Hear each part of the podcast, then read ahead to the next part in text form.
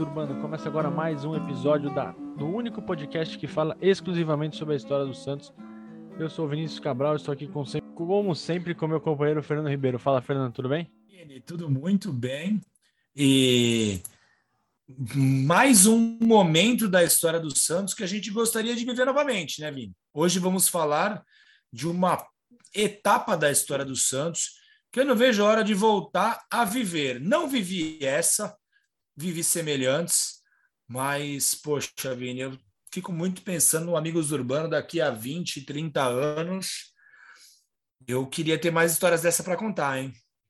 A gente vai falar sobre Fluminense Santos, Fluminense do Piauí e Santos, vai ser isso, o, o Amigos Urbano.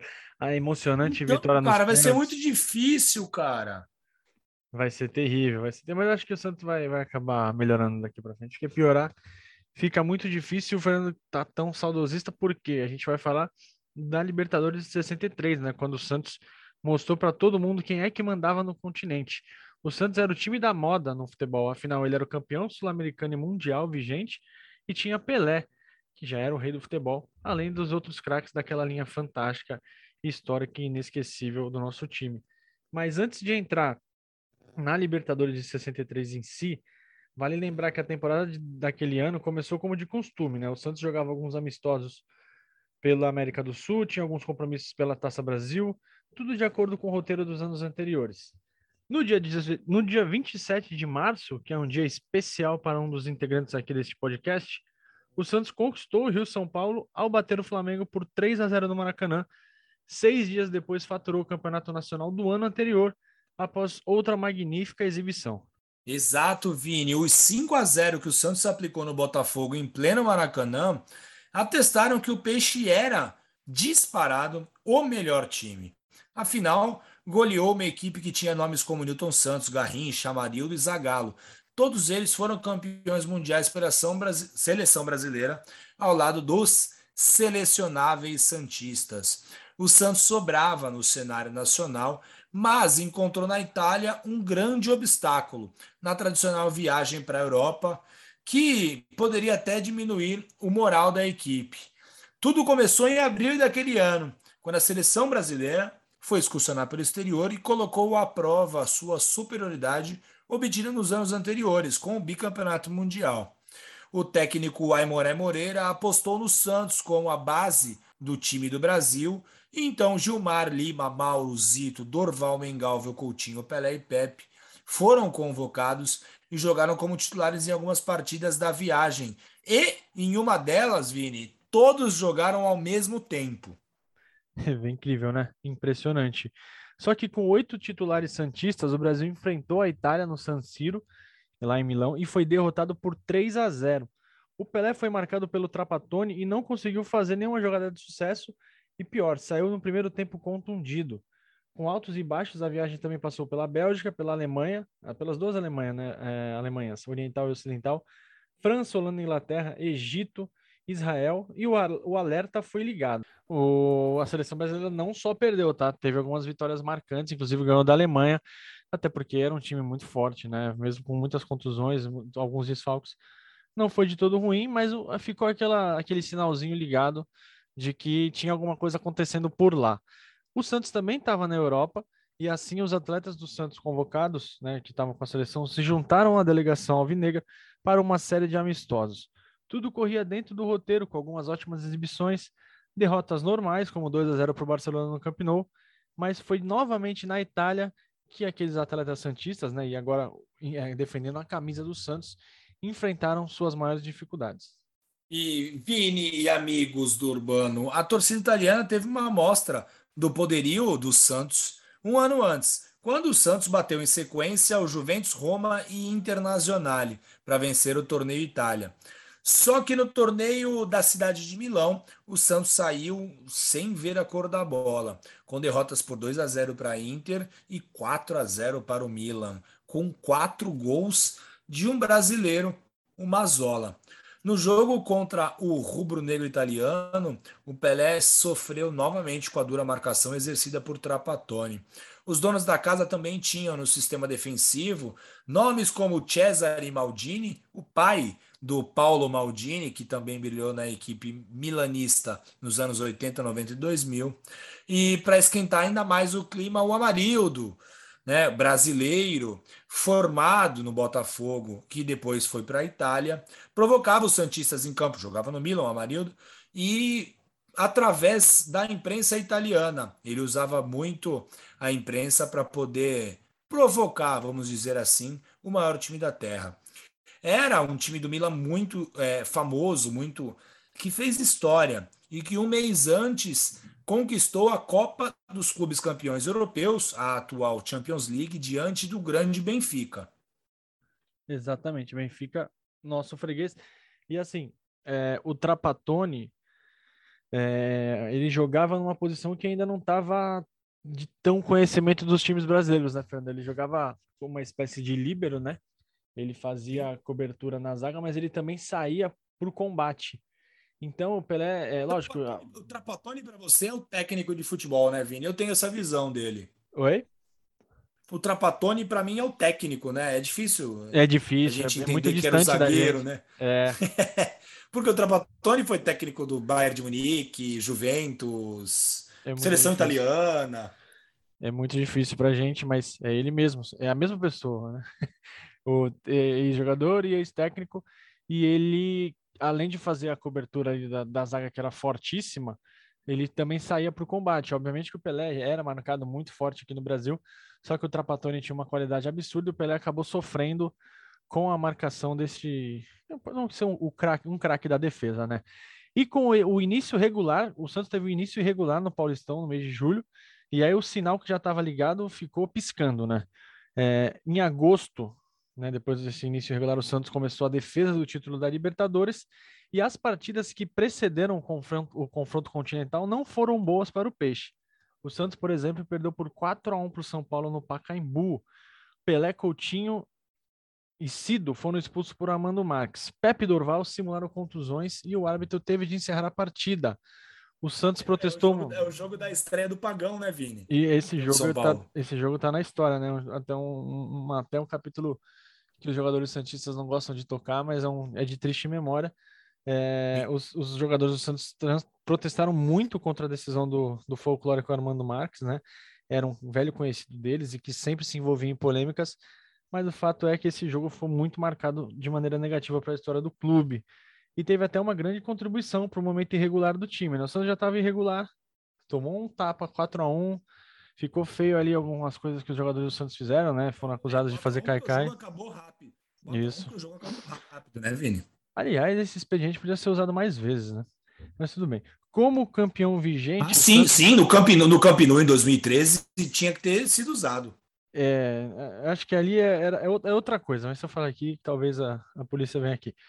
Não, Como... não, não, não. Camp Nou era cair no, no, quarto gol, caía todo mundo, era amistoso, ninguém ia brigar. Não, o Camp Nou era não ter jogo, era muito óbvio isso, mas tudo bem. Ah, não, não, mas entrou, cai e sai, acabou, cai os 11, acabou os 11, cai, pronto, todo mundo machucado.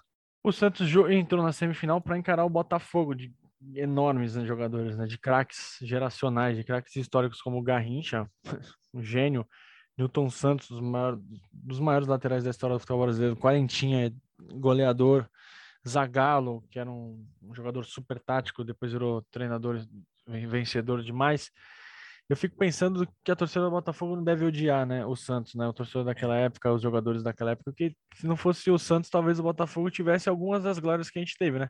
Porque geralmente quando eles barravam esses times, o Santos acabava se dando melhor para nossa sorte.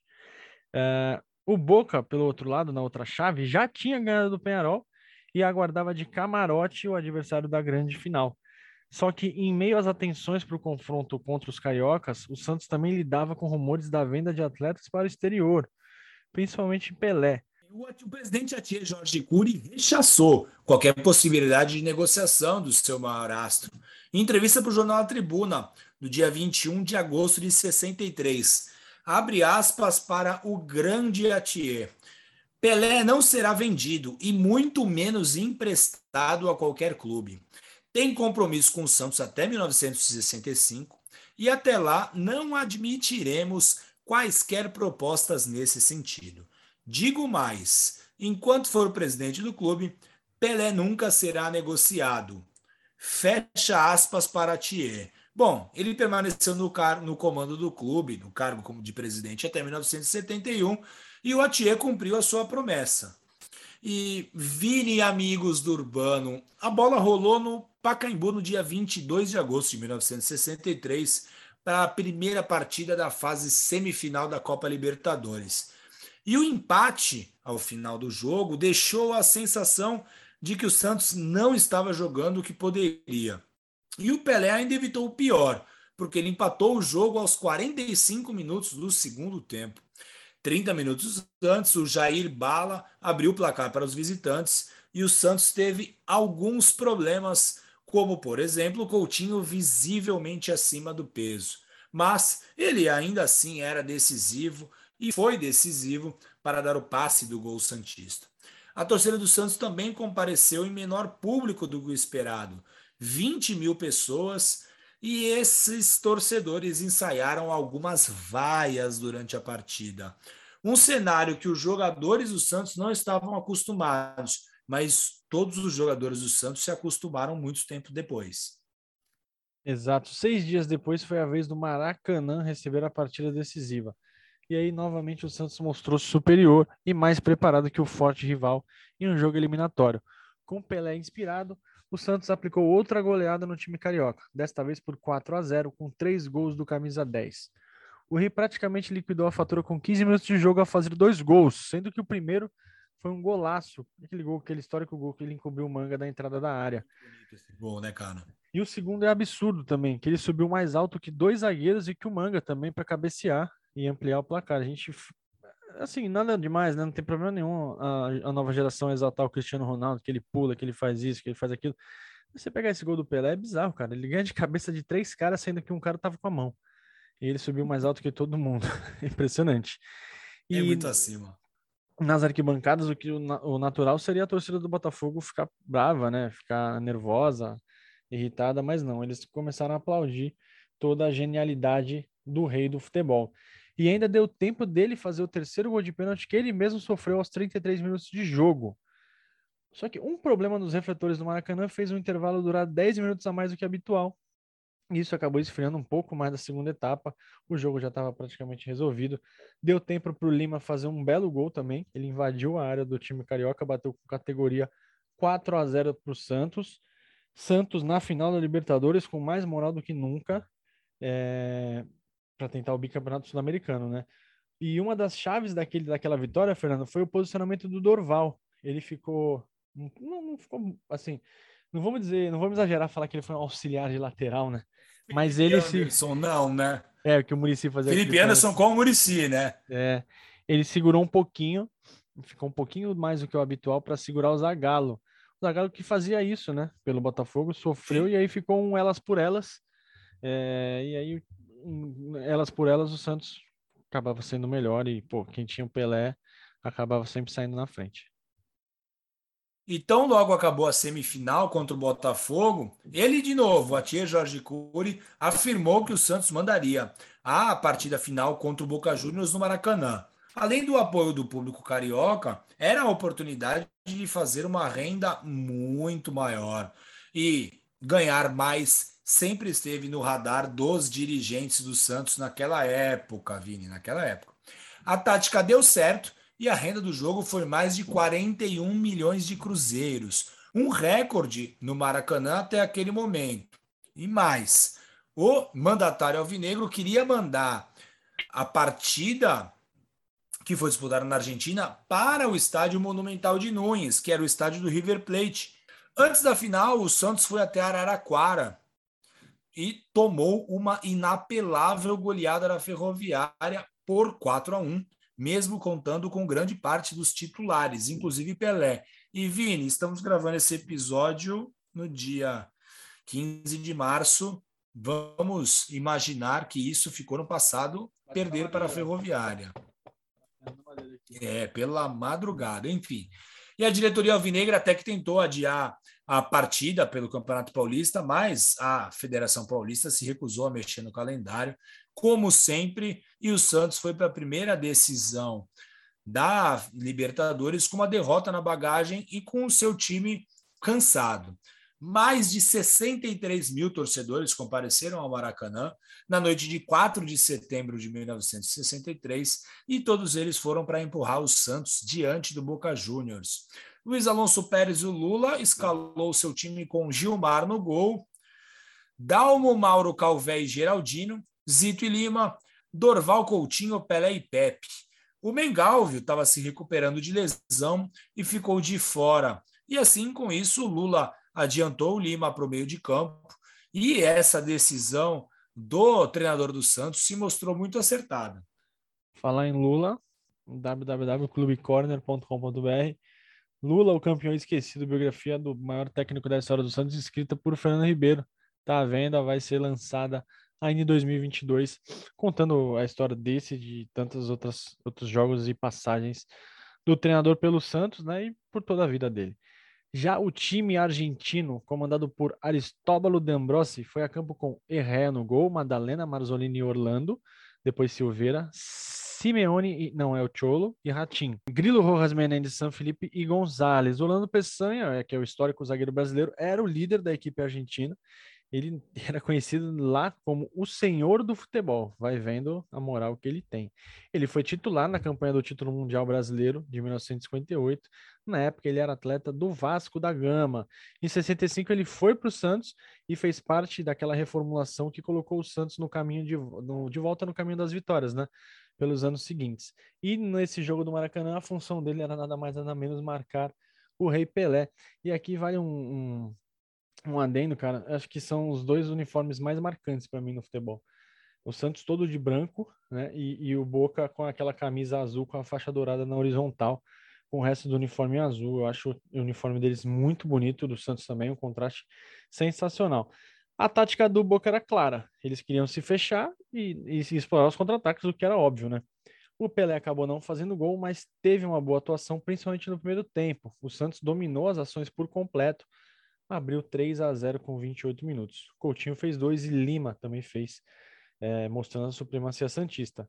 No primeiro gol, Pelé roubou a bola no campo de defesa, avançou e Dorval cruzou na medida para o centroavante concluir sem chances para o Herrera. Na sequência, em bela trama ofensiva, o Zito encontrou Coutinho entre os zagueiros rivais, deu uma assistência milimétrica e viu o companheiro soltar o pé para ampliar a contagem.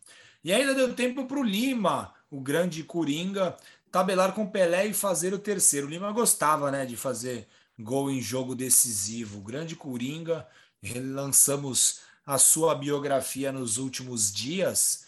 Bom, estamos no dia 15, só para contextualizar o pessoal. Também está à venda lá na editora Corner, clubecorner.com.br, toda a trajetória do Grande Lima. Só que São Filipe, aos 42 ainda do primeiro tempo, recebeu em velocidade e bateu sem chances para o Gilmar.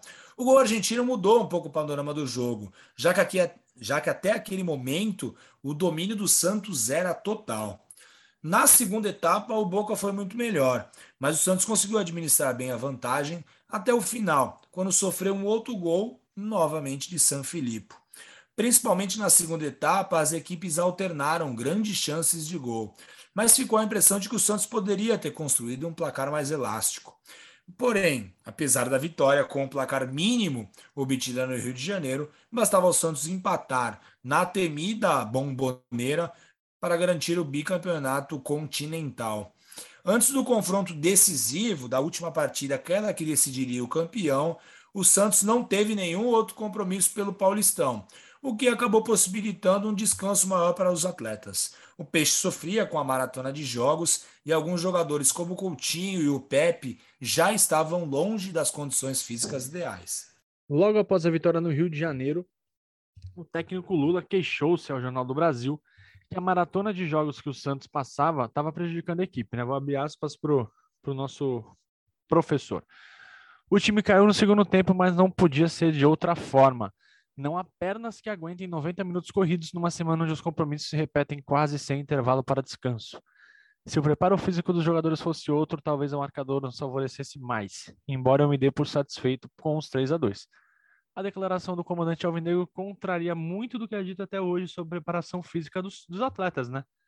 Apesar de haver uma quantidade maior de partidas dos anos 50, 60 e 70, poupar jogadores sempre foi algo comum. Assim como a bagunça do calendário, então, Fernando. Se a gente achar ruim hoje, antigamente era muito pior, mas muito pior.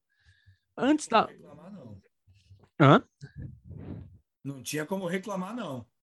Então, antes da bola rolar para o segundo jogo, o San Filipe ganhou as manchetes dos jornais locais com declarações analisando a equipe Santista. Para o goleador, a defesa alvinegra dava espaço. O meio de campo era muito inteligente e o ataque era infernal. Ele disse que o Santos não é nenhuma coisa de outro mundo. O ataque é infernal, pode. eu, já, eu já escutei isso aí, hein, Vini? Também, com, com outras palavras. O ataque é infernal, pode arrasar, pode marcar gols e decidir um jogo, mas a defesa não. Nós temos condições de superá-la em velocidade e com troca de passes rápidos. Dessa vez posso garantir que nem Zito e nem Lima vão jogar com tanta liberdade disse o goleador do time argentino. E como sempre, quando ocorria em decisões desse tipo, criou-se um burburinho de onde seria jogada uma eventual terceira partida.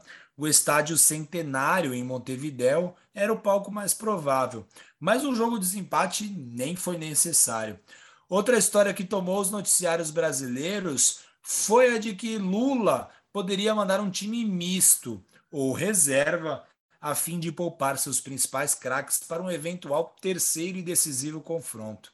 Tudo não passou de especulação da imprensa. E a bola finalmente rolou no dia 11 de setembro de 1963, apesar das fortes chuvas que caíram na região de Buenos Aires dias antes. Uma semana depois da vitória no Maracanã, o técnico Santista conseguiu repetir a mesma escalação da primeira partida, só que os 11 jogadores em campo os reservas, comissão técnica, diretoria e algumas centenas de torcedores santistas eram os únicos interessados na vitória brasileira em La Bombonera. Afinal, 85 mil pessoas superlotaram o lendário estádio, localizado no bairro de La Boca, em Buenos Aires. Um verdadeiro caldeirão que já fez inúmeras vítimas em diferentes épocas do futebol sul-americano, mas que naquele histórico dia assistiu a uma das mais inteligentes jornadas do inigualável Santos dos anos 60, o Grande Santos. E a gente perdeu o rolê na bomboneira, né? Na Libertadores de 2020. É, claro, não dá para lamentar, muita gente morreu, pelo amor de Deus, mas a pandemia tirou muita coisa boa, né? Que a gente poderia ter vivido. Imagina, com certeza a gente ia pela bomboneira. E o Santos até que fez um jogo honesto, né? Inclusive foi prejudicado. Teve um pênalti claro no Marinho. Pelo amor de Deus, foi penal no, foi penal no, no Marinho no Rei da América. Se no Rio de Janeiro a temperatura, uma semana antes, a temperatura passou dos 30 graus, lá na capital argentina ela caiu para 12. No lugar do show, né? Que o Santos acabou dando show no primeiro tempo daquele jogo. Entrou a disciplina tática. No lugar da técnica, entrou à disposição. Com esses dois quesitos em igualdade, algo que o Fernando cobra muito até hoje do Santos. O Santos precisa igualar os jogos na vontade, né? Não pode ser atropelado fisicamente por ninguém. É, e esse time do Santos, de inúmeros relatos que a gente teve, era melhor tecnicamente que todo mundo e sempre, quase sempre igualava na vontade, não tinha bola perdida, sobrou em campo a melhor qualidade dos jogadores santistas que trataram de, aos poucos, esfriar todo o ímpeto dos jogadores da torcida do Boca Juniors. Essa apresentação da Bomboneira ficou para a história santista e também da competição, por que não? Aquele time não fugia de um jogo físico quando é necessário alguns atletas tinham como característica gostar de partidas truncadas, por exemplo, Calvé, Zito e o Lima. O próprio Pelé sabia jogar assim quando necessário, né? Esse, eu convido a todos a assistirem os vídeos desse, desse jogo, né? O que o Pelé catimba não está escrito, Fernando. É, é, muito sensacional, cara. Uma hora que ele chega no goleiro e faz um carinho. Faz um carinho, goleiro, é... que ele chega meio chutando, velho. Quando Pô, tira é um short dele, tira um short dele. E tem uma que ele vai para cima do cara assim, né? Meio que dá uma encaradinha. É, o bicho era bravo, e era pequeno, era bravo. Só que a, a, a tarefa, né? Claro, é uma final de Libertadores contra o Boca, né? A tarefa Santista foi dificultada ao extremo desde os primeiros movimentos do jogo. Como era esperado, né? Ninguém vai esperar que vai ganhar Libertadores com moleza, né? E os donos da casa abusaram das jogadas ríspidas e também da catimba. O Santos teve que mostrar sangue frio e também um jogo igualmente duro. O Pelé provou que sabia se adaptar ao, jogo, ao que o jogo pedia. Ele apanhou, mas ele bateu. Brigou, mas fez firula e também cavou faltas. Fez tudo o que se esperava de um jogador do seu tamanho. Os dois times alternaram o controle do jogo na primeira etapa O Pelé teve uma boa chance aos 24 minutos, mas ele foi travado com violência pela zaga argentina, perdendo até um pé de sua chuteira. Pouco antes, o Rei teve o seu calção arrancado em jogada no meio de campo. A primeira etapa terminou com o um placar zerado, o que favorecia muito ao Santos, que jogava obviamente pelo empate. Logo no início da segunda etapa, o time do técnico Lula entrou em apuros. Isso porque, com apenas um minuto do segundo tempo, o Boca Juniors abriu o placar. O San Filipe aproveitou uma falha de Gilmar e fez o estádio ferver de euforia. Só que não deu nem tempo de comemorar muito, porque o Santos assimilou o golpe e chegou ao empate. O Herrera bateu o tiro de meta com defeito e a bola sobrou para o Dorval, que ajeitou para o Pelé na entrada da área. O rei do futebol, com simplicidade que só os gênios podem ter, já dominou tirando o marcador e ajeitou na medida para o Coutinho. O camisa 9, o gênio da grande área, com tranquilidade, bateu de três dedos e silenciou a multidão. Dentro de campo, os Santistas pulavam com uma enorme euforia. Depois do empate, o Pelé apareceu cada vez mais. Ele segurava a bola e enervava os adversários a todo instante. Em certo momento, foi cumprimentar o Herré, aquele lance que o Fernando falou, e não deixou o goleiro sair jogando com velocidade. Prontamente, ele foi encarado pelos rivais e não se, não se intimidou. Encarou de volta e já voltou para marcar. O Boca precisava desesperadamente de um gol e voltou a pressionar de todas as maneiras. Mas foi o Peixe que encontrou o caminho das redes aos 38 minutos. Desta vez, Coutinho fez a jogada e serviu Pelé na entrada da área. O Rei dominou, limpou a marcação e bateu no contrapé do goleiro. Aquela comemoração dele é demais também. Ele explodiu, né? Ali ele botou tudo para fora, saiu socando é muito, o ar. Muito legal mesmo, muito legal mesmo. Impressionante. Não teve dancinha, né? Imagina o Pelé metendo uma dancinha na boca. Porra, seria sensacional, cara. Ele ia dançar o quê? Uma jovem guarda, né? Carmen Miranda. É, os minutos finais foram só protocolares, né? O Santos poderia tomar mais um gol, que seria campeão de qualquer jeito. O time acabou se segurando bem e mostrou a todo mundo que ainda era o melhor time de continente, sem dúvidas. Ao final do jogo, Pelé declarou aos jornalistas, abre aspas para o rei, nunca em parte alguma me cuspiram tanto em tempos sem tantas câmeras, sem celular, sem VAR, a violência era ainda mais presente nos campos da América do Sul. A imprensa argentina se dividiu, se dividiu entre elogios aos santistas e lamentos por uma suposta falta de sorte do Boca.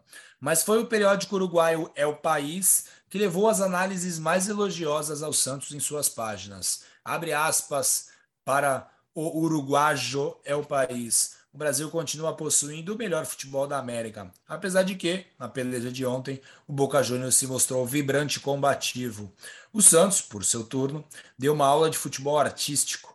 Essa equipe continua sendo a melhor da América, tendo ganho merecidamente ontem do Boca Juniors em partida tecnicamente muito boa, brilhante no primeiro tempo, para decair um pouco no segundo período, quando se verificaram frequentes choques e atritos. A equipe campeã Contudo, deu provas de seus infinitos recursos. Fecha aspas para o jornal É País. E Vini, eu para a construção da biografia do Lula consegui entrevistar o filho do Olavo, né? O Olavo Filho, né? Que é o nome dele, ele leva o mesmo nome do pai. E o Olavo não jogou essa partida, mas o Olavo estava na delegação que foi à Argentina e assistiu essa partida do estádio. E o filho comentou comigo que o pai dele, o Olavo, o zagueiro, contou que essa foi a partida mais perfeita que ele assistiu de uma equipe de futebol em toda a sua carreira. Que o Santos jogou da maneira que deveria jogar, é, foi duro quando deveria ser, foi técnico quando deveria ser, e ele nunca tinha visto uma atuação tão primorosa em toda a sua vida. E pela vitória, Cada jogador do Santos ganhou a quantia de um milhão de cruzeiros de bicho, Vini. Eles ganhavam muita grana naquela época, hein? Bastante grana, muita grana mesmo. E o Olavo tava no 5 a 2 contra o Benfica, né? Ou seja, Sim. ele viu de perto aquele jogo e achou que o jogo na Bomboneira no ano seguinte foi melhor, né? Porque são circunstâncias o diferentes. O Santos foi muito né? inteligente, o Santos é. foi muito inteligente nessa partida, né? O Santos fez uma partida perfeita porque o Santos soube entender cada momento da partida e agiu exatamente como deveria em todos os momentos. É uma das passagens mais marcantes da nossa história, porque ganhar um título dentro da bomboneira não é para qualquer um.